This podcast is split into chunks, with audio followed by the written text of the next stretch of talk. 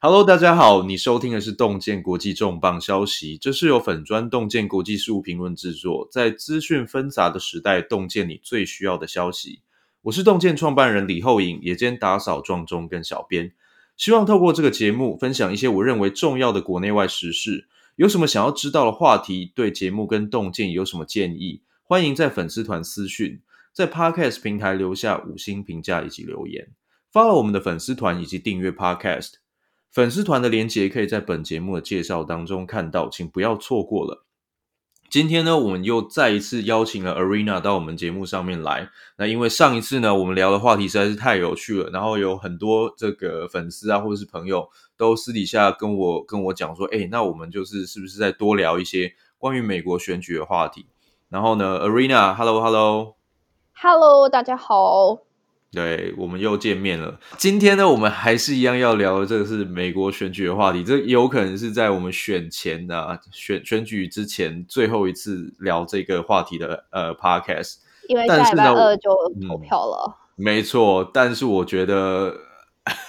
虽然说是选前，对，没错，大概选举日结束之后呢，选举结果不会马上结束，所以我预期这个话题可能还会再持续好一阵子哦。好，那我们现在先看一下好了。目前、啊，目前我们所了解到的这个选举状况，民调有非常多到处在跑，然后有非常多有人说这个呃，川普好像有追上来，有人说拜登还是持续稳定领先。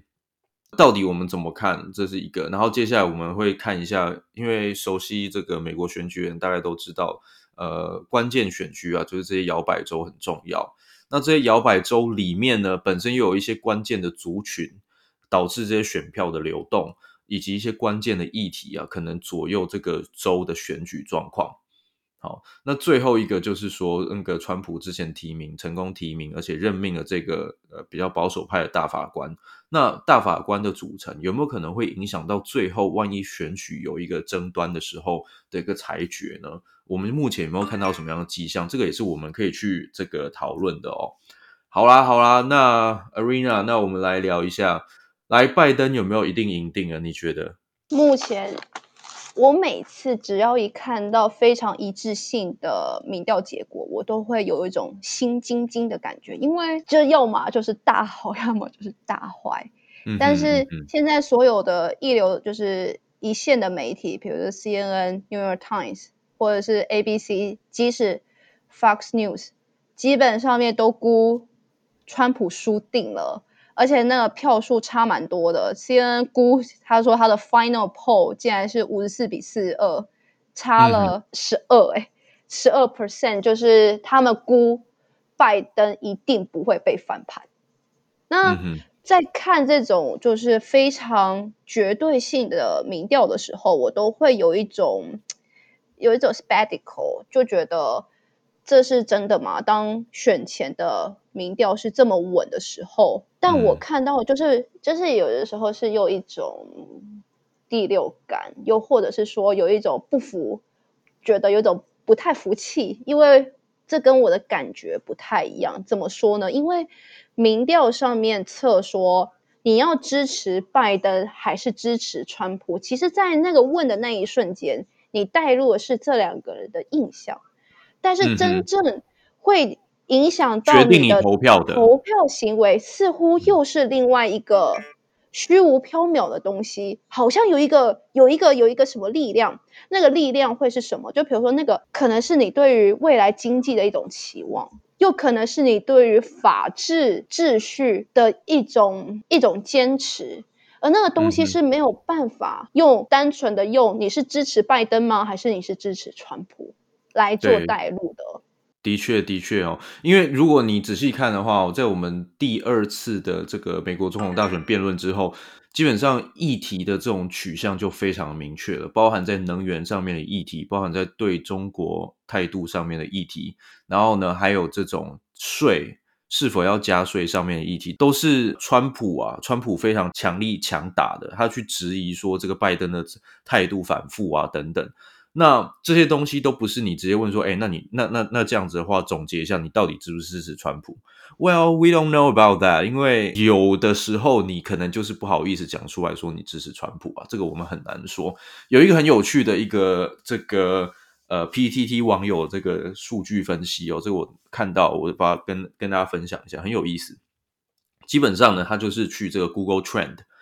那这个 Google Trend 呢，你可以丢入关键字，那它就可以跟你讲，就说在一段的时间之内，在某一个地区，那这两个或几个关键字之间，他们的这个比比例是怎么样？那他做的方法是，他把所有的州都做一次，这个州，然后呢，把 Fox News 跟 CNN，因为基本上他的假定是说，如果你 CNN 的你会去查 CNN 的新闻的话，那表示呢，你可能是偏向这个拜登的。那 Fox News 的话就是偏向这个川普的，我觉得基本上这样子的假定是合理的啦。嗯，用这样的方式去讲。台湾也是民调，也是我们做民调的时候也会问这一题，说，请问如果你平常摄取就是新闻的频道，然后用新闻频道来做区分，就是有点像验证。我们虽然也会问选民说你是支持蓝或绿，或者是中间，或者是各党派，但是在就是在验证上面，又会在就是就等于是验证啦，就是说，哎，那你在看节目的时候，嗯、主要你都是看哪一台？对，比如像中天就非常明显，或者是你是三立的，也蛮明显的。对，所以如果你看中天，但是你会说我强力支持民进党，那可能这个东西可能就有点呢。对，就是我们可能把大概是这样，就是说对，对，避免它影响到整体的这个这个调。对，没错。好，那这个 PTT 的这个数据分析的结果，它的结论是这个川普会赢，而且看起来是大赢啊，会赢了几十张选举人票这样子，三他总共会赢三百多张，所以超过拜登几十张。好啦，那。从这个角度来看哦，我们再拉回到刚刚讲的这个民调的问题，其实有一个之前有的民调的做法是说，我问你，我不问你到底支不支持川普，我问你说你的朋友有没有支持川普？那这个其实也是蛮好笑，因为就是说，呃，就像 PTT 讲的，说你先承认你是，呃，你就是你朋友嘛，就有的时候，有的时候你就是有点尴尬，就说啊，我其实我不太想承认说我支持川普，但是呢，啊，我就真的支持川普，我真的会把票投出来这样。所以他就问说：“那你的朋友，你知不知道你的朋友是是不是支持川普？这样，呃，这些当然都是比较迂回的方式去探测啊。那得出来的结果跟这个目前民调很不一样。我们当然也没有办法说到底谁是真，谁谁谁就是准确的哦，因为这些都有一些问题在。比如说，你问说你的朋友是不是支持，也有可能他就真的只是讲他的朋友，他他他讲他的印象。”那他的印象可能就是哦，川普真的很多人支持，但是他本身搞不好是民主党的，所以反而激起他这个投票的意愿，这个也是有可能。所以呃，我必须说，就算是民调的，都只是有这种误差范围啊。所以我们想要强调的是说，拜登跟川普目前的选情绝对是十分紧张的，他并没有所谓的赢定了或输定了状况。嗯，没错。嗯但我先讲一下好了，就是民主党个人不这么看，民主党内他们觉得拜登赢定了，所以当一个政党觉得自己赢定的时候，他们接下来会做什么？你觉得他们会做什么？他们接下来就会开始想说选举之后要干嘛？没错，他们已经开始在分位置了。嗯。是的，好，那现在有什么样有什么样最有趣的位置是被提出来的呢？当然，就是前几天，沃伦就是他被视为是 progressive 的议员，嗯、他说他要当那个呃财政部长，财政部长对，对 Treasury of State。然后你那个时候，我跟你讲的时候，你的第一反应非常的直观，你说？对啊，因因为 OK 好，那我觉得我们要先讲一下，就是 Warren。好，那 Warren 他如果当财政部长的话，好。会是一个什么样的情况？根据他之前的主张，大概是怎么样的状况？第一个，他一直不停的在打一件非常他一生悬命都在打的议题，就是他对于税制不公平。他觉得税，美国的税虽然说很重，但是是非常的不公，所以他一直都是倾向于加富人的税或者企业的税。所以他在企业界其实非常的不讨喜，就是觉得妈的又要来跟我们加税了。然后再来说，Warren 他其实是很支持一些，比如说学校免费、大学免费。嗯，不会有那些常春藤让你花那么多钱，然后做了那个学贷，然后用你一生 去还那个贷款。他觉得这个是非常的不值得的。虽然他是哈佛的法学教授，嗯、但是他就是对于这些呃高校学府，他觉得应该是要免费，只要你能考进去，都应该要是免费。除此之外，其实这个华伦他在这个 Warren 沃沃伦华伦，这个看你怎么样。嗯、对 Warren。他的立场上面，他在监管对企业的竞争啊等等这方面的这些态度啊，也都是比较强调说他要强力避免这些垄断，就是反反垄断的立场比较鲜明。所以对于这些比较这个科技业者啊，目前这些比较大的科技巨头啊，他们都比较有机会在华伦如果当财政部长的情况底下，在政府内阁里面有影响力的情况底下呢，呃，有可能会有比较不利的状况，所以。当 Arena 跟我讲这个消息的时候，我就觉得，哦，如果我是川普的话，我应该会直接把这个东西拿来广告吧。Come on，就好像沃伦他真的就是一个非常不受欢迎的一个，就是他的企业界欢迎的，受企业界欢迎。他是一个会把温和或中间派的人下走的人。他是比较走中下的路线。那不过想要强调一点，就是像我们刚刚讲的这个沃伦跟桑德斯啊，之所以他们两位啊最后没有出现，有一部分的原因也是因为，即便在民主党内部啊，对于他们的主张也都是有一点点 You've gone too far，我们可能还没有 ready。就算呢，民主党里面人可能认同他们的政策理念等等，那可能都还担心说，这个时候去推的话，美国的大众是可能还吃不下去的。这点很有趣哦，因为任何只要你提到社会主义，就比较偏左了。只要提到社会主义这个名词，在美国是一个负面的词，socialism。对，只差没有跟脏话骂画成等号而已了。可能它是一个非常负面，所以你如果在选举的场合当中听到有人就是讲说他们他们是 socialism，基本上民主党人不会自己这样子讲啊。但是共和党如果这样讲，那肯定是在骂骂民主党。那它会造成一定的效果，所以这一次拜登会出现，有一部分也是这些党内部的这种分歧，终于因为四年川普的执政，让大家觉得说，好吧，我们只好捐弃成见，那还是互相支持一下，所以拜登成为这个大家妥协之后的这个人选哦。从现在这个分位置的这个现象来看，这个川普一定又可以拿来打广告，因为很显然拜登他。第一个，他看起来他自己的主张常常左右摇摆。那第二个是显然呢，他有可能是用人，最后用人的这个决定啊，是有很高的机会是会被比较其他的这些山头所左右的。那这刚好就是很多这个共和党的选民，或者是可能稍微中间偏右的选民他们的担忧。好啦，那我们现在就看说拜登距离这些。我们就是开始分位置哦，选举都还没到就开始分位置。其实类似的状况在四年前希拉蕊也也有这样子的状况，他们就觉得赢定了。那现在拜登是不是会重到四年前这个希拉蕊的复测，还是说他真的就会赢了呢？我们是不是看一下几个州，然后我们来一一讲一下目前的状况哦。嗯，其实目前的摇摆州哦有很多个哦，基本上根据这个 Real Clear Politics 这个美国这个。同整民调的这个网站，呃，它列出来的哦，它列出来的这个摇摆州就就非常非常多州，我基本上我甚至没有办法把它算出来哦，这应该有 like what 一二三四五六七八超过十个州，我我是觉得有点夸大啦，但是呃，的确他们的定义一下摇摆州，让听众嗯，好，这个摇摆州基本上呢，它这边的定义应该是选举的这个民调结果哦。他们的差距是非常非常接近的，以至于没有办法判断到底谁会胜出。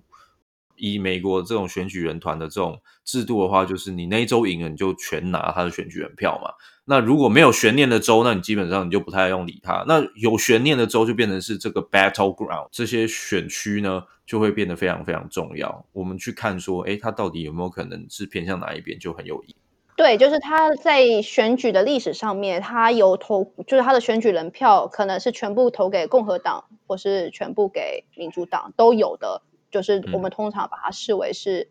摇摆州。嗯、对，那当然现在对，但是现在现在的状况，因为其实这个摇摆州的定义一直在的范围一直在变化，原因就是因为其实有很多这个州他们的选民结构也在变化。那这个东西等下我们也可以聊一下。那我们就直接来进入这些州好了。其实我觉得第一个应该是最重要一个，我觉得就是佛州啦，佛罗里达州。嗯、佛罗里达州呢，就是如果说台湾的朋友在听听众不熟的话，你就想象它是美国，然后跟台湾天气很像的地方。哦，就是夏天很热很湿，然后你流汗会粘在身上，然后有鳄鱼。台湾好像没有鳄鱼，但是它是一个就是很热情、很热带的一个风格的一个地方。那它那边有非常多的这个呃外来移民，主要都来自中南美洲跟古巴，特别特别是古巴。好。嗯对，好，那佛罗里达州我们来看一下哦，它这个州从以前到现在就一直都是一个很很摇摆的州。基本上我们这样说好了，得佛州者得天下，因为在二零 两千年之后呢，没有任何一个呃候选人，总统候选人，在没有赢得佛州的情况下赢得总统选举。只要你要赢得总统选举，你都必须要拿下佛州。好，这是佛州目前的状况。因为他的选举人票有二十九张，算是多的多的，没错，大州大州，嗯，嗯哼，所以基本上一拿到这个，他就是会很大的拉开这个跟竞争对手的这个拉距，哈，没错。这边我们看一下这个 Real Clear Politics 的这个民调，它平均而言，目前呢，啊，最最新的这个平均是呃拜登略略领先川普大概一点六个百分点，但是因为对，一点六，它基本上它是误差范围内，所以你甚至不能说拜登确定领先，或者是川普确定领先，就是两个人其实是差不多的，哦，是一个非常接近的状况。而且呢，在从历史的这个迹象来看，它其实有过拉锯，就是呃，最近呢，那个川普也算是有一点小小拉尾盘啊。来，这个佛州，佛州有什么样的特色？有什么样的观察重点？佛州最重要的观察特色就是拉丁裔，嗯，那。它的拉丁裔大概占呃五分之一啦，二十 percent 左右。对，同样的情形可以看到亚 Arizona 亚利桑那，大概也是拉丁裔很很很多的一个州。那他们为拉丁裔通常会比较支持谁？这个就是一个很有趣的议题。在美国，拉丁裔有几个特色，我们可以把它拆分来看。因为像刚刚讲说，Arizona 也有很多拉丁裔，然后呢，其实 Texas 有很多拉丁裔，然后那个佛罗里达州有很多拉丁裔。那如果讲佛罗里达州拉丁裔，因为它有很多来自古巴，所以有一些、嗯、对，所以这就是一个非常尴尬的。基本上拉丁裔你会说它是一个少数族裔，所以理论上来讲，它会比较倾向这个民主党的这个。支持群众，所以拉丁裔在佛罗里达州，虽然说拉丁裔一般来说应该要支持民主党比较多，但是由于佛罗里达州有很多来自古巴的这种难民，然后还有后来变成公民的，所以他们的反共情绪非常强烈。嗯、因此呢，对于这种共和党的这种比较强硬的反共立场，通常是比较支持的。对，然后再加上说，其实拉丁裔啊，他们其实还蛮。大男人，所以他觉得那种男子气概，他觉得川普还是比较男子气概一点。对的，就会因为这种这种有点印象式的，就觉得啊，就是要这样。所以拉丁裔又分男性跟女性，其实女性比较偏，比较像是传统，我们会认为就是有色人种应该支持民主党，原因是因为民主党的政策是比较温和，比较偏向就是外来外来移民，但是。那种阳刚之气的的那种感觉，又莫名的吸引了男性 Latino。这都带到一个，就拉丁裔，它其实是一个非常有意思的一个的一个族群哦。因为拉丁裔他们从中美洲、南美洲过来，他们大部分有很多都是天主教徒，所以就宗教跟保守派的家庭价值立场上面，其实他们有很高的诱因去支持共和党。只是因为在过去的四年啊，川普的一些比较偏激的言论。比如说讲说墨西哥来的移民很多都是这个犯罪啊、强暴犯啊、嗯、等等、嗯，这种的确都撕裂了很多从拉丁拉丁美洲过来的这个移民，那当然造成一些选票上面的转移，对啊，不然的话，这个拉拉丁裔的这个族群呢，其实共和党也是有这个争取的机会的。拉丁裔的议题很有趣的原因，是因为他们在民主党里面的在初选里面，他们其实也是一个各方人马必须要拉拢的对象。他们通常会很支持桑德斯，坚强的就是支持桑德斯。所以你就会说，哎，极左非常有趣，嗯，跟极右的支持群众，竟然在拉丁裔 overlapping 都可以找到，对，这非常特别。对，嗯、那。背后的原因，他们他背后的原因，比如他们支持川普的原因，是因为反共的立场，或者是男子气概。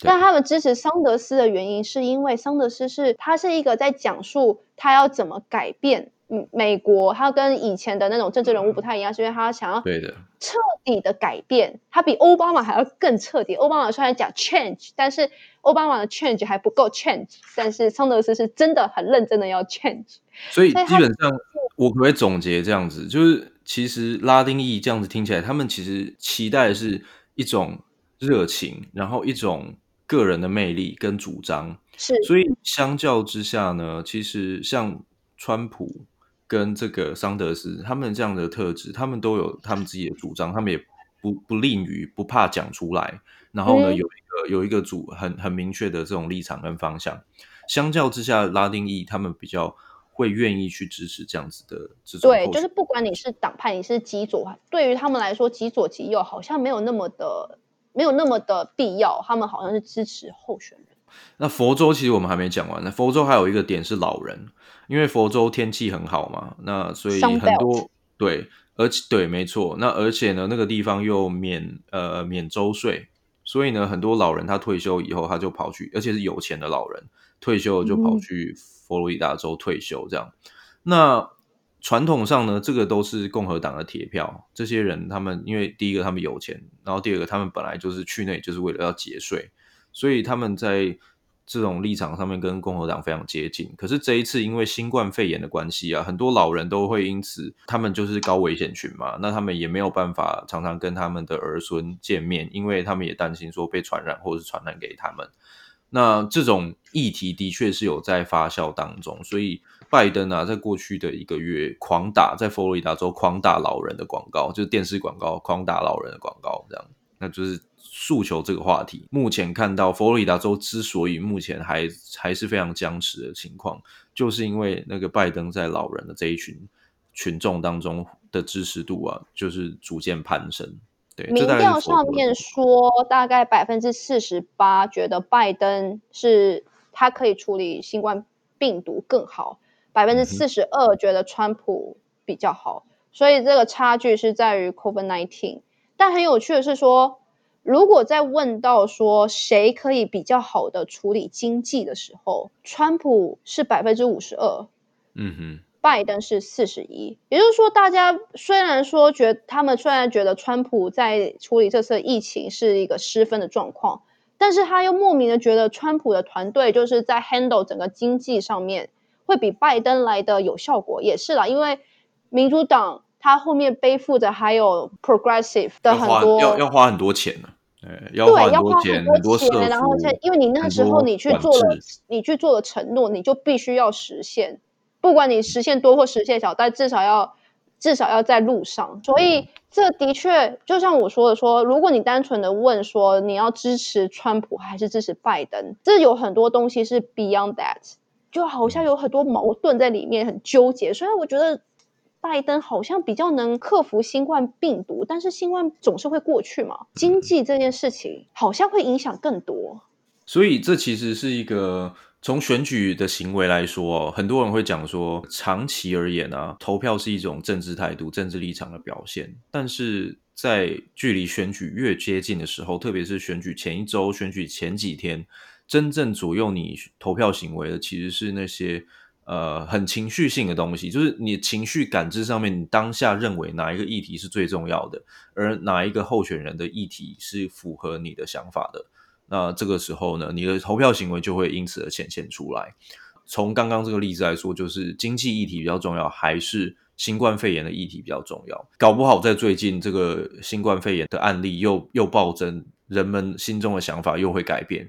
但是呢，在之前，在呃一个礼拜之前，很多的民调显示出来，美国选民心目当中最重要的议题，新冠肺炎不是第一位。哦，第一位是经济。我们当然可以用这样的方式来判断说，哦，也许这样子对川普会有利一些。可是最近刚好最近最近的新新闻就是，呃，美国的案例又又不断飙升了。对，所以所以这是很值得观察的一点啦。而且因为欧洲基本上开始又回去 lockdown，对，封锁的阶段。对，德国、英国也是啊。对，英国最新最新宣布的，德国、法国、英国都是如此。好啊，那我觉得我们差不多该往下一个州前进了。哦，我们刚刚讲了这个老人跟反攻，那下一个州是宾州哦，宾州也是这一次选举的必争之地哦。宾州它本身具有二十张选举人票，它非常非常的关键。除了佛州之外，我们刚刚讲佛州是得天下者必得佛州哈。那现在宾州呢？宾州也是很重要。宾州它有什么样的特色？宾州在四年之前是被这个川普所拿下，而在那个时候就已经是跌破大家眼镜了。那这一次呢？那个川普有没有办法延续他的这个领先，或者是说他会被拜登拿走？目前呢，我们来看一下哦，这个宾州这个部分哦。我们现在看一下，现在目前民调显示呢，Real Real Clear Politics 的平均民调，拜登是领先三点七个百分点，基本上这个也是在误差范围之内哦。我们基本上很难去说到底哪一方是赢家，直到我们看到选举的结果出来。那宾州有什么样的特性？宾州我们先说，宾州它的这个呃产业基本上就是石油，对，石油跟天然气是他们非常重要的一个呃产业，在这个州当中。其中呢，就是最常被提到这个 fracking，就是这个页岩油的开采，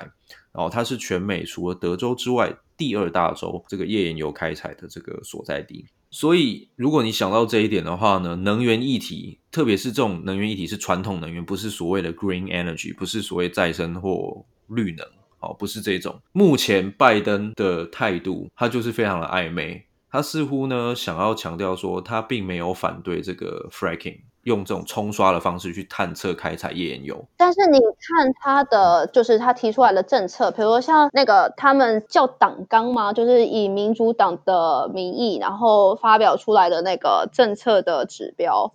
上页第一条就是非常的清楚，就是说他们要非常浓厚的的 New Green Deal 绿色新政，二零五零年必须要达到全美零碳排放的目标。嗯这个非常的 progressive，然后而且就像我们上次讲的，他在第一次的这个总统大选辩论当中脱口而出，就是说他并不支持这个 New Green Deal。那这是一个非常非常坦白讲，我对拜登的印象就是他就是一个跟风仔啊，就是那风风向怎么样吹，然后他就是会想办法去支持这个多数的这个民意这样子。那这没什么不好，特别是如果你是民意代表，对不对？这个拜登当了三十六年的这个参议员。那民意代表，那这很好，跟风很好，就是你可以确实反映民意。但是今天你要选的是总统的话，你的政策立场就必须要说清楚。那显然在这个部分上，他为了要呃赢得这个宾州的这个青睐啊，显然他又是希望能够让大家觉得说他其实对于能源传统的这种。这种石化能源并没有那么样的反对，这个效果会如何，我们就静候观察。因为目前看起来，拜登领先三点七个百分点，那到时候会不会被翻盘呢？我觉得是很值得、很值得考虑的。另外一个，就 Arena 特别强调说，一定要讲的就是 Suburban Suburban Woman。好，Suburban Woman，我原本想要讲的其实不是在宾州，但是宾州也是符合这个条件哦。我原本想要是要讲是那个亚利桑那州的 Suburban Woman，他们以前都是他们都是支持共和党居多。基本上 Suburban Woman 在不同的美国不同的州哦，也可能也有不同的状况。那之所以这个这这群人被特别列出来，原因就是因为在美国传统社区当中，我们现在如果讲到是 Suburban Woman 是传统社区的话，他们强调是那种第一个。当然是白人为主的社区。第二个，他们可能有明确的宗教信仰，所以他们会一起去教会。好，然后第三个，因为它不是都会区，那大部分你都要稍微有一点钱，你才有办法搬到郊区去住。哦，不然的话，你可能就只能就是在都会去挤那种就是小小的破公寓。那所以你有办法搬出来，然后自己买一个 house，然后自己干嘛？那就是你可能也都是收入还不错，所以。在这样的情况底下呢，有一些州，像例如这个亚利桑那州，就是最明显的，这就是所谓的传统的郊区啊。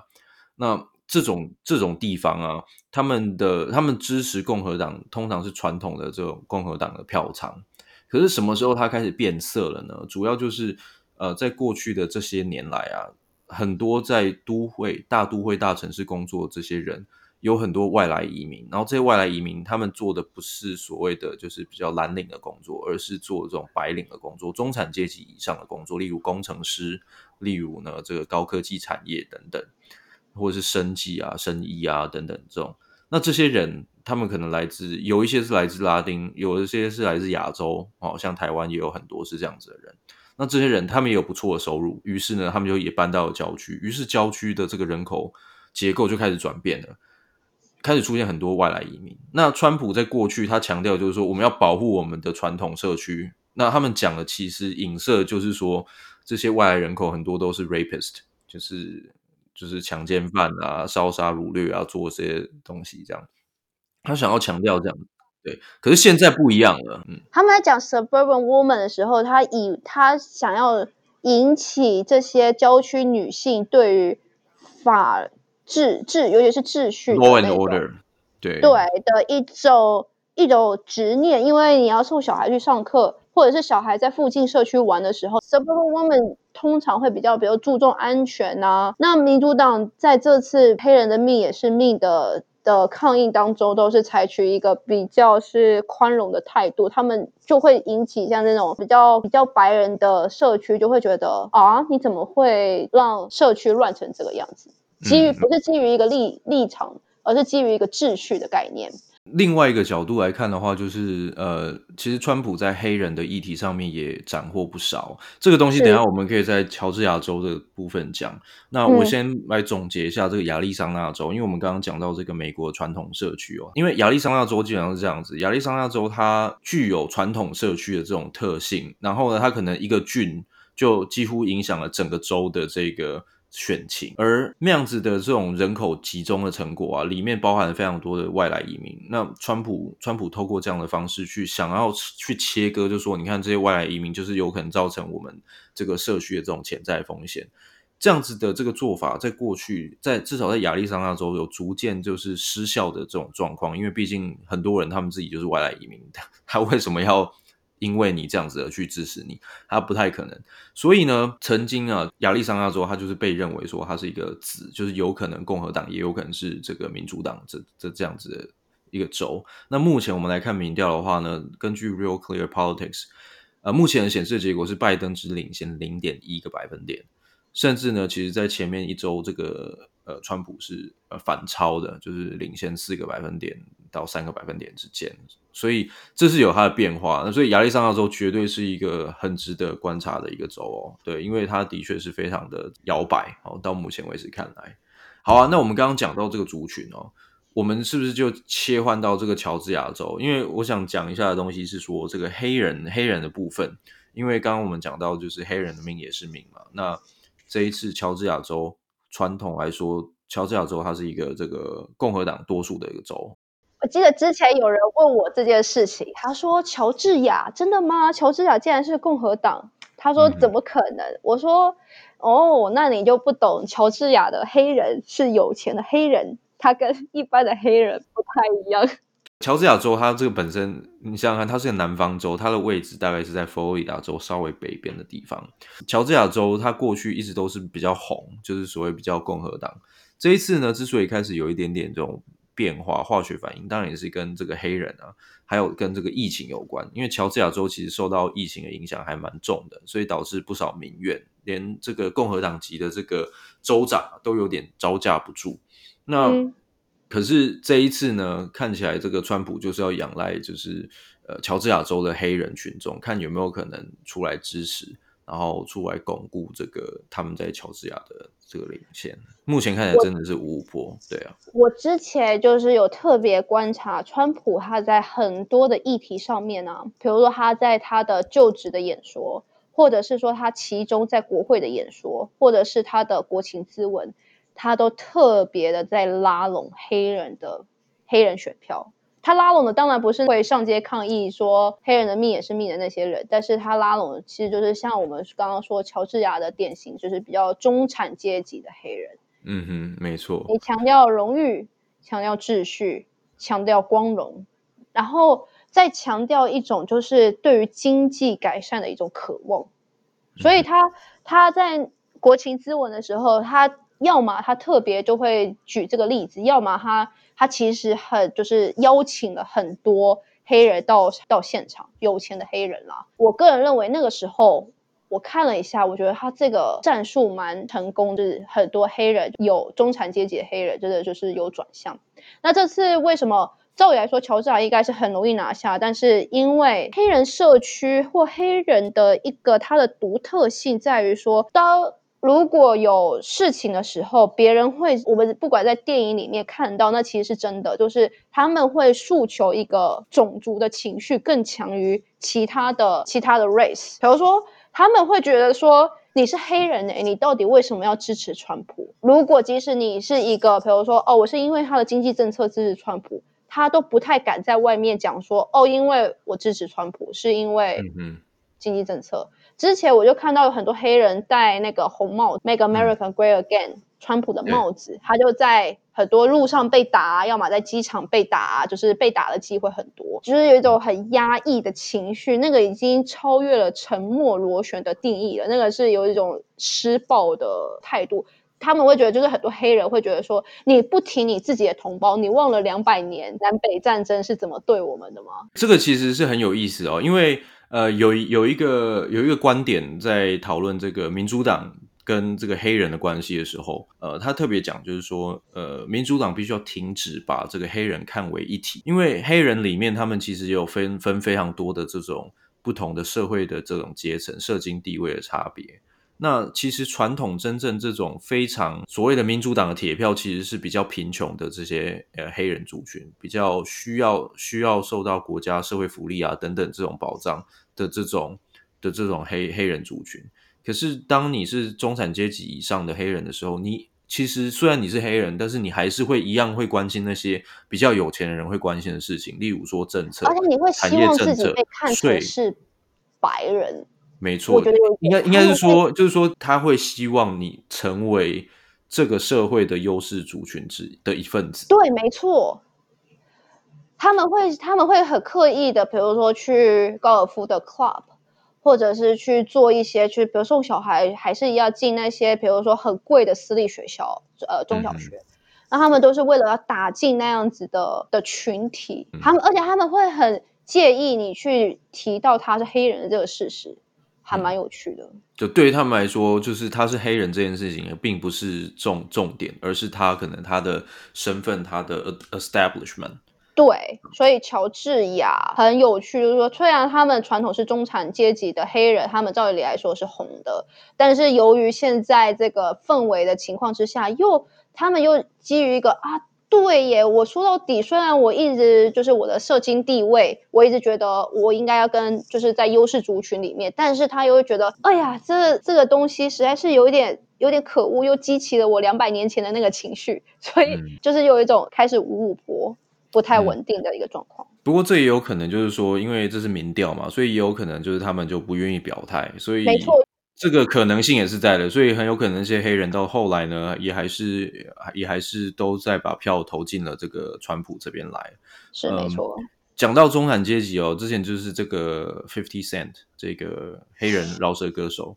对，他就是站出来，他就支持川普。为什么呢？因为他就说，当他知道这个拜登的这个税率。有可能呢，高达这个百分之四十哦，嗯的时候，他就他就觉得这是真是太疯狂了。于是网络上都说，对啊，因为你百分之四十的税课下去，你的五十 cent 就变成二十 cent 了。对，那显然呢，这就是一个非常典型的，就是议题的取向超过了族裔本身的这种特性。哦、所以，所以这个呀，我我觉得这个是很值得观察一个州啊。好，我觉得我们可以继续往下喽。因为我们目前还有一些刚刚讲了几个州，感觉都是这个川普处于守势哦，就是好像就是川普原本领先，然后可能会被拜登拿下来。现在想要讲一个很有可能川普会有所斩获，挖这个民主党墙角的这个这个州，这个是明尼苏达州。明尼苏达州呢是一个非常冷的地方啊，这个地方啊，它在过去一直都是民主党多数的一个优势州，可是，在最近呢，因为这个 Law and Order，在黑人的命也是命。的风潮之后啊，很多人看到这种在某一些民主党执政的地方，他们对于这些暴行的纵容让他们感觉到这种不能接受的这种状况。那于是呢，反而让川普有这种切入的机会。所以目前看起来，这个明尼苏达州呢，其实也是有机会哦，川普有机会翻盘的。我们来看一下，根据这个 Real Clear Politics，目前、啊，目前民调结果显示是呃，拜登领先四点七个百分点。这个百分点的比例呢，有可能是已经在这个误差范围边缘了，就是已经快要，就是说，你可以说这个拜登是微幅领先了。呃，不过整体而言呢，川普这边他也是非常非常呃有信心哦，希望能够拿下这个州。我看一下还有什么州。话，Wisconsin。好，那下一个州我们来讲一下这个 Wisconsin。威斯康星州也是这个很有趣的州哦，因为呢，第一个他在四年前是这个川普意外啊打破眼镜，意外获胜。然后呢，后来呢，这个我们也有红海郭董跑去那边说要做投资。那只是目前投资进度似乎不如预期，然后被这当地的你说不如预期，实在是太过轻描淡写了。他们 对 对对，好，说这根本就是一个骗局，你知道吗？这当中非常多的 story。对，那我我我先我这个这个东西我们压后，我我现在先讲一下 Wisconsin 现在的状况哦。根据这个民调显示。拜登是领先五点七个百分点，这个基本上是超过这个误差范围，所以我们是可以说这个拜登是微幅领先的。嗯，啊，只是这个领先的范围并没有很大，这样子。好，嗯、那那 Arina，你要不要跟大家讲一下这个 Wisconsin？先大概讲一下说，威斯康星他们呃选民在意的两个议题，第一个是 COVID-19 没有问题，就是全美大概都是新冠病毒，就是说，哎，你怎么处理新冠病毒？然后 Wisconsin 也是一个现在。病例不断在增加的一个州，但他们还非常介意的就是工作机会。川普不断的就是他的铁锈区，威斯康星就是其中的一个，就是说他要把工作带回威斯康星。所以那时候郭董呢，他就说他的 Foxconn 要在威斯康星设厂。那时候他的州长是共和党的，非常开心，想说哇，金鸡母要来了。所以他那时候做了很多第一个。税率的优惠，他给他好像二十年的免税，再来他帮他就是你要比如说呃你那边要建厂，第一个你的电要够，所以他们又增设了一个就是电电电站在那边，然后还要挖路啊，因为你的你要进出啊，所以要挖路，然后还有给他说，如果你可以可以 hire 说我们 local 的一些年轻人的话。然后还要给他，就是每个人补助，州补助哦，州补助你多少钱？所以他拿了很多州的补助。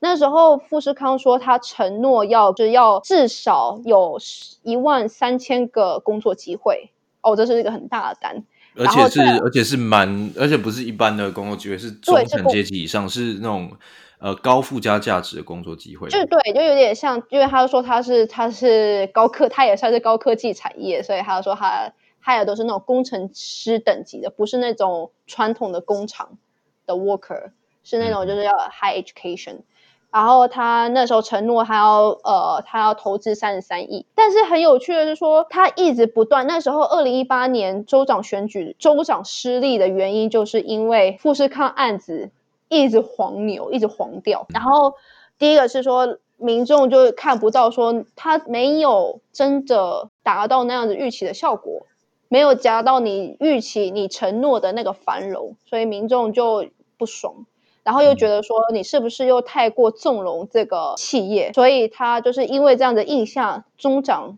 就下台了。现在换一个民主党的州长在威斯康星，然后在这个业力回向给今年，他在上个礼拜的新闻确定。就是媒体不断有在 follow 这件事情，确定说郭董他们富士康一直就说计划，目前计划他们原本说要那边设厂是大厂是制造厂，但后来又变成研发中心，后来又变成云端中心，不断的在越来越越来越不需要人的地方，对，越来越不需要人，然后在上个礼拜。终于定案了，说这整件事情根本就是一个世纪骗局。说富士康多么多么黑心呢？富士康有拿州政府补助，说如果你呃如果你雇佣当地大学毕业的学生，你可以一个人可以拿补助多少钱？结果后来富士康就把人家招进来，过了一个月之后拿了补助之后就把人家遣散了。那这件事情让州政府蛮不高兴的，觉得说你现在是在讹诈我们的钱吗？这还蛮严重的。对，所以民主党就把它打成说这是一个共和党的骗局。郭董那时候业力回向给现在的川普了。嗯、那郭台铭当然就是他们有他们的打算，基于一个企业，基于一个企业你要盈利，这是一个很本能性的你的生存的欲望。但是如果你讲到政治承诺这件事情的话，政治支票是在美国，不管你兑现多或少，你都必须要兑现的。所以这他们会对于这件事情，当地会对于富士康不太高兴的原因，甚至有可能让共和党失去再次失去政权的原因，嗯哼，可以理解，就是这个愤怒其实蛮大的了。嗯、对，威斯康星州还有另外一个议题，就是它也是这个黑人的命也是命。这个运动的呃导呃导火线或者是这个议题中心之一啊，因为呢，这个 Kenosha Kenosha 这个小镇呢，它也是在威斯康星州，然后它之前所发生的事情，呃，的确也呃也造成非常非常多的这个呃争议，然后后来引发了一连串的这个呃抗争，然后演演变为暴动哦，嗯、呃，不过这个东西到底，你要不要讲一下那个暴动是怎样暴动？是那个他有白人进去，然后戴着红帽子拿枪，然后后来被那个、那个是一个哦，没有那件事情是这样的，那件事情是说他们在他们的抗争抗争过程当中，有一位从这个伊利诺州跑过去的的一个呃白人男子，好、哦，他拿了这个对他年轻人，他拿了枪支，他拿着这个长枪还是自动步枪，然后嗯到这个抗议现场。嗯那显然呢，可能是因为这个立场立场不一致嘛，所以他在现场遭到不少人的这个追打。打那之后呢，他就拿他的自动步枪，呃，造成了至少两人死亡哦，就是对这个攻击他、追打他的人进行射击。那他当然就是强调，就是说他是行使自卫权。正当自卫，嗯，对，这件事情引起了非常大的争议啊。那不过目前都还在司法的审判阶段，但是呢，呃，很确定的就是说，在威斯康星州在当时呃发生的 Kenosha 的这个事件了以后呢，的确有陷入非常长的一段时间的这种抗争啊，跟这个不满啊，就是当地的当地的民众非常非常对。那这个东西你要讲到最后，就是会变成说种族，对，那他到底要？到底民众会怎么样的反应啊？我几乎认为啊，就这一次的选举结果，几乎就是哦，几乎就是这个这一次 Black Black Lives Matter 在威斯康星州的一个有点像是一个决断啊。我觉得红海的案子在最近被炒起来，有一部分的原因也很有可能是说，民主党阵营这边想要避免黑人的命也是命的议题在这个州变成主导。因为这个对民主党来说，黑人的命也是命的这个抗争，其实造成了非常多的损失，哦，就有点玩过火了啊，基本上。所以我认为啊，我认为就是在最后阶段，对，烧到自己。所以最后阶段呢，要反过来去打红海，呃，根本的原因应该也是就是他们不希望民主党不希望因为黑人命也是命的缘故，然后输掉威斯康星州。然后，因为他们必须要，他民主党一直都对于黑人的命也是命，是一个很有点尴尬。他们虽然很放任，因为觉得说，哦，这是一个很进步价值，但是基于一个法治，他们又就是各州的州长，他们虽然很放任，就是警察去那个，但是黑人到最后有点脱序，无法到最后就是比如开枪啊、抢劫啊，像五大道很多店都被砸，砸了一片，那个时候 SOHO 全部都被砸。那这个钱到底算谁？对啊，对啊，对啊，这个这个其实是，嗯，所以这 again 这又是一个，就像是我们在佛州看到，这是一个呃疫情跟反共议题的这个的这个争执。那在威斯康星州就是一个红海。跟黑人命也是命这两个议题之间的交锋哦，哪一个议题呢？最后会主导在当地选民当中的这种情绪，那就有可能会转换成这个选票，然后呢，这导致川普或者是拜登在当中胜出。目前是的确啊，虽然说拜登微幅领先，但还是我觉得都有可能。嗯，你觉得都有可能？我觉得威斯康星可能川普这次拿不下。我我认同啊，我觉得川普应该有很高的几率是拿不下来的，但是可能会比那个差距可能会比想象当中接近不少，这样。嗯，对对，搞不好搞不好开出来票差太多，那我就直接被打脸。但是我，我觉得，我觉得应该会比想象中接近。对，好。那我们要来下一个。好，呃，我觉得下一个应该就剩北卡了。我们剩北卡还没有聊。北卡我们就直接跳过好不好？好，北卡就跳过。没有啦，其实我觉得是这样子。我我觉得我我目前我的 list 已经差不多了，就就这些州。我想提另外一个 Nevada，就是那个 Las Vegas 所在的州，那个内华达州。对，内华达州。那为什么它非常的有趣？是因为它一直以来都是呃都是民主党，它是蓝的。内华达州它是一个 working union 非常强大的一个工会的州，嗯，工会工会组织。内华达州又有赌场在里面，因为 COVID nineteen 整个赌场的生意受到影响，他们大概把 Las Vegas 附近。八成的民众的收入来源都是跟赌场有关的，就是要么也是在赌场工作啊，hotel 工作啊，或者是相关的行业，呃，旅游业。这次新冠病毒他们受创是最为严重，他们他们甚至是最早开放说你们可以来赌钱，但是后来又说 case 增加，然后又回去，反正就是一波反复就对。现在当然。这个生意没有办法回到以前，所以他现在目前拜登领先大概六 percent 左右。对，所以整体而言还是领先的。对，整体而言是领先，但是很有趣的，内华达州川普拿下来机会不大。但是我想提一件事情是，金主拉斯维加斯有一个大亨叫做阿尔德森，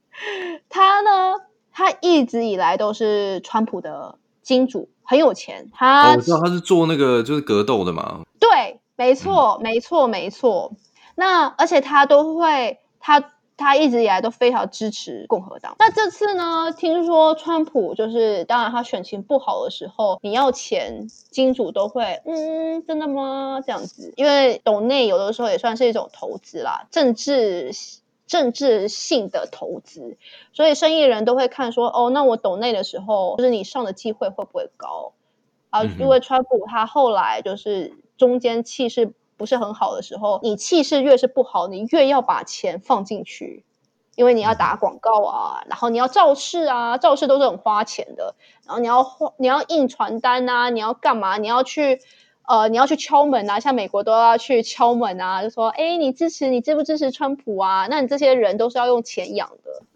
所以这时候他需要非他需要很多钱的时候，他就打给这这个大亨。问他说能不能多懂那一些啊？Elsa 他就说他就沉默。那他以前从来没有说不，因为他非常有钱，赌场的钱就是像是源源不绝的水一样。但今年他真的是受创太过严重了，所以以至于说他没有办法说好啊，你要多少？他以前都不问多少，就是直接都是几千万、几千万这样子支持的。但他真的因为太过就是 Las Vegas。真的是受创太过严重了，以至于说他的心中的不满还有很多无奈，所以他在川普开口的时候，他就直接假装没有听到。哇，对，就是这个画面感，你可以想象吗？就是是，对。比如说像，我觉得举个例子，就像是《自由时报》的那个林荣山，对，他就他他其实是有很多房地产嘛，然后他就如果比如说像民进党，他传统是谢系的，如果谢系。谢希打电话，谢长廷的亲自打电话给这个这个大佬，问他说：“哎、欸，我现在选情不好，你可不可以再多就是再多抖内？”都亲自开口了，结果后来对方一阵沉默。嗯、这个时候真的是有相当尴尬的情况，尴尬很嗨，真的真的。所以川普那时候就吃了一个闭门羹。嗯，这是一个史无前例，就是我们通常看选看那个热度啊，选情热度的时候，这也是一个大金主的热情程度，也是一个指标。这是一个小小的故事，内华达州。好啊，那我看一下，那那应该差不多了吧？还有什么州吗？应该你要再讲，我们接下来讲大法官吗？好啊，对啊，接接下来应该是大法官。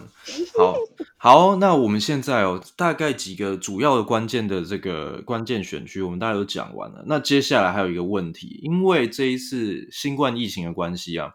我们有非常多的这种邮寄投票。那邮寄投票增加的结果，就是会有非常多混乱的可能性哦。第一个是说，你邮寄的时候，你这个你要用什么来作为时间的认定？你是要在选举日当天以前寄到吗？还是说只要邮戳上面是在选举日当天以前就可以了？那每个州会有不同的规定。那各位可以想象，如果邮戳是在这个选举日当天的话，那收到的时间几乎肯定是在选举日之后，所以这几乎预期预期了这一次的开票结果不太可能在选举日当天就出来。在这个过程当中，冗长的这个开票过程当中，可能会有非常多的争议，有包含这个，比如说这个有些邮寄的选票可能会被丢掉，或者是说会不会有舞弊的状况，这种都是可预期。如果发生的话，我们并不意外的情况。那虽然说没有证据显示说有大规模的这种状况发生，可是肯定会有相关的争议。那如果有争议的话，选举如果有争议的话，最后就是要来来到大法官会议去做裁决。那目前呢，由于这个大法官会议是以保守派为多数，那是六比三的状况状况哦，所以有一些人就会认为说这，这其实也是对川普是有利的。可是实际上真的是这样吗？Arena 有什么看法？呃，在上个星期一，大法官那年非常年轻，四十八岁的 Amy，他刚宣誓就任。但是他并没有大家所想象。我原本一开始以为他是川普非常排除万难也要提名的人选，但似乎他没有对保守派那么的忠诚。他他一开始宾州的宾州说他要延后三天的案子，原本他应该如果他投如果他投下他的票的话，基本上面就是共和党就赢，就是这件事情就驳回。那理由也理由也蛮合情合理的啊，就是那时候共和党的理由就会说，因为这算是全国应该要统一，全国统一的情况之下，嗯、你们延后延后收票这件事情会造成很多困难，很多很多很多 risk，那这也是合情合理。但是因为 Amy 没有没有没有去投票，所以这件事情就被驳回，共呃共和党的提议就没有实践。后来就允就是允许他们还是延后三天收，再来是北卡的案子，北卡说他们申请九天，就是说如果是九月三号之后的九天，就是还要再过一个多礼拜，收到的票都算，收到的票都算。那北卡这案子呢，Amy 也没有投票，他说因为他没有很认真，就是没有时间去准备这个案子，没有就是看他们卷账，所以他没有去投票，他就等于是弃票了。那弃票就是让自由派。民主党就是比较有利，所以他没有阻挡这件事情，就还是让他们有九天就是去收票。所以你说最后最后他会不会像大家所想的，他既然是川普动用所有参议员强度强度出来的一个大法官，那时候不管不顾的还有一个跑票，所有的共和党投票部队没有就是少。只是少了一票，他都支持，就是这个大法官，在共和党这样强行的保护之下所被提名的终身大法官，他竟然没有有一种看了媒体，就是保守派的媒体他们在讲这件事情，表达一种失望，不以为然，有一种觉得这个人是不是过河拆桥啊，就是的那种感觉。嗯，但是我觉得我们其实、哦、对啊，但是我们其实应该要讲的是说在。呃，美国大法官，我们讲的都是自由派跟保守派，我们讲的不是共和党或者是民主党，所以本来在这种，对啊，本来就是在这种党派的立场上面，本来就不应该有这种很明确的立场哦。那是而是基于这种保守派或自由派的价值去做决定。那显然在这种收票啊、开票这种东西上面，它相对来说应该是比较没有这种所谓自由派、保守派或是。不应该有这种这种派别的的区分的啦，就是我个人的看法是这样。而且因为他们是青史留名的，所有像这种就是大法官等级的，他们其实更看重的是历史怎么记他们，就是他们在什么案子是不是投下了历史的那一票，他们其实是更在意这个，所以他们对于自己的 reputation 更胜于说对于党派的忠诚。对，然后再加上说。嗯 Amy 她其实算是年轻，所以她知道她自己还有很长的一段路，所以她也没有很急着，就是把自己的，就是好像像 Kevin 那个就是 Kavanaugh，他就是一个非常典型的保守派的的法官，就是他就是遵从共和党的指示，就是对共和党比较有利啊，就是嗯哼嗯哼，我觉得对啊，所以所以其实呃就。呃，大法官，因为美国大法官是终身制，所以他是做一辈子的。那的确哦，这个他被提名了之后，坦白讲，就算不管他有没有什么样的政党立场，就其实也没有人能够拿他怎么样啊，就没有人能够去威胁他，或者是去很很高程度的去影响他。那呃，所以我我我相信这对美国制度来说应该是好的，就是美国这个三权分立，它基本上它也是有一定程度的这种，不管。不管是保守派多数还是自由派多数，都还是有一个这个呃守住这个独立性的机会，这样子，我觉得还蛮值得，就是台湾台湾去思考的。就我们不管怎么样，就是大法官他们有这样的传统，就是不要去涉入政争啊，以单纯是以这种你可以以立立场，就是就法的立场而言去做一个判断，这样子。对对，所以到最后，如果说票数很接近，他们就是要提到。因为大法官是联邦里面，只要是司法程序最后的最后的裁决，那他们到最高法院到最后会是一个怎么样的裁定就不知道。嗯嗯，我觉得蛮有趣的。对，所以这个东西，对对，搞不好我们在感恩节前夕才会知道一些结果，也不一定，这都很难说。因为如果说真的出现司法争议的话，哇，那这可能是会好一段时间的。感觉就是要个三生三世啊！对啊，对啊，好啊，我觉得好像今天这样讨论的差不多了。那很高兴，就是大家都可以听到这边。然后，Arena 有没有什么想要跟大家说的？哦，如果要总结今天讲的漏漏等这个事情呢，就是说我们分析了民调，就是现在所有的民调，但是我们同时也讲到说，有很多事情是民调。上面也许测不准的一些事情，就是一些变化。那这些变化，他们似乎比你支持川普或者支持拜登来的更为重要。这些议题是什么？我们也在这个本节目用了很多的。很多的心力在讲完这个，就是希望分享给在台湾的听众知道说，哦，这就是美国现在除了支持个人的支持，或者是很多党派的支持之外，还有很多议题在背后。这有时候很是个很深很深的情绪。那这个投票行为到最后会是什么来左右？不知道，就只有本人才会知道，就是本投票人在当时也许才会知道。但是这些情绪。不会因为投票结果的结束结束而停止，而反而会也许会成为下一个社会运动的另外一个一个点火线。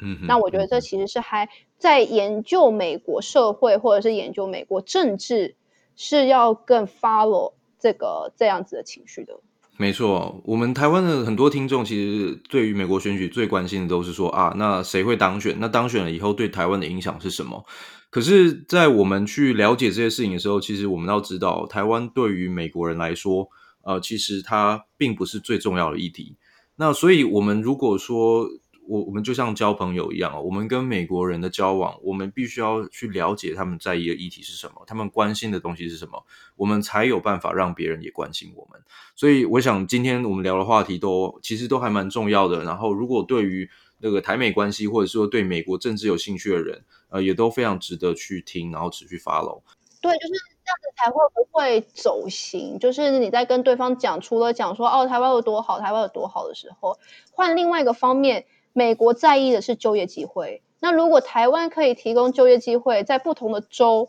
提供不同的就业机会的时候，量身定做，就是没错。的那个走心的程度，我虽然说用大陆的词，但是我觉得走心这个词蛮有趣的，就是走到你的心坎里，但走的程度不一样嘛。那走到心坎里，比一模模一样样的官方回答来得更有效。没错，没错。好啊，那我们接下来哦，因为预期这个选举结果大概不会马上出来，搞不好我们之后还有机会再录几期这个 podcast 来跟大家分析一下选情，或者是总结一下这个结果。好啊，那我们很谢谢大家听到这边，那我们就节目就到这里，好，谢谢大家，拜拜，下次见。